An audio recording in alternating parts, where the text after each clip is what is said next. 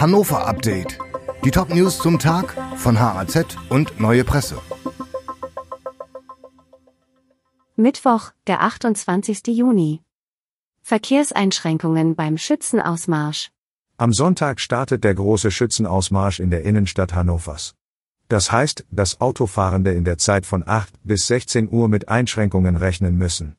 Neben dem Tramplatz wird auch der Friedrichswald zeitweise gesperrt, weiter geht es über die Osterstraße, die Schmiedestraße, die Burgstraße und die Karmarstraße. Einschränkungen wird es auch auf dem Friederikenplatz, der Lavesallee und der Waterloostraße bis hin zum Schützenplatz geben. Die Polizei rät daher zum Umstieg auf die Stadtbahn oder das Fahrrad. Anwohner lehnen Fahrradstraßen im Stadtteil Bult ab.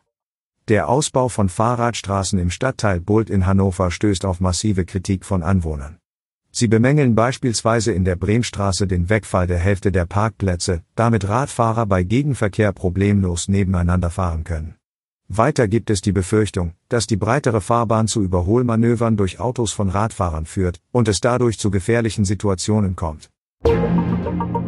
Flughafen Hannover ist auf die Sommerferien vorbereitet. Ein Chaos wie im vergangenen Jahr soll es am Flughafen Hannover in der Ferienzeit nicht mehr geben. Der Flughafen sei gut aufgestellt, sagt der Airport-Chef Martin Roll. Lange Schlangen an den Sicherheitsschleusen oder Koffer, die an anderen Zielen ankommen als ihre Eigentümer soll es nicht mehr geben. Kurz vor Ferienbeginn wurden jetzt Verbesserungen bei der Sicherheitskontrolle, beim Parken und bei der Gepäckaufgabe vorgestellt. Zum Beispiel sollen sich Passagiere bei gesonderten Sicherheitsschleusen online einen Platz reservieren können. Polizei in Niedersachsen gehen Smartphones aus. Die Polizei in Niedersachsen verfügt nur über 4000 Smartphones und Tablets. Damit sollen aktuell die knapp 20.000 Polizisten auskommen.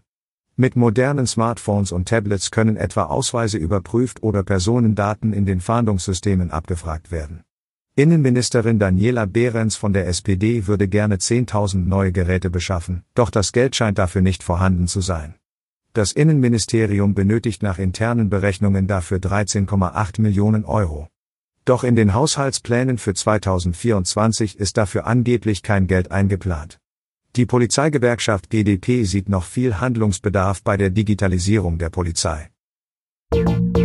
Dieses Hannover Update wurde maschinell vertont. Der Autor der Texte ist Sönke Lill.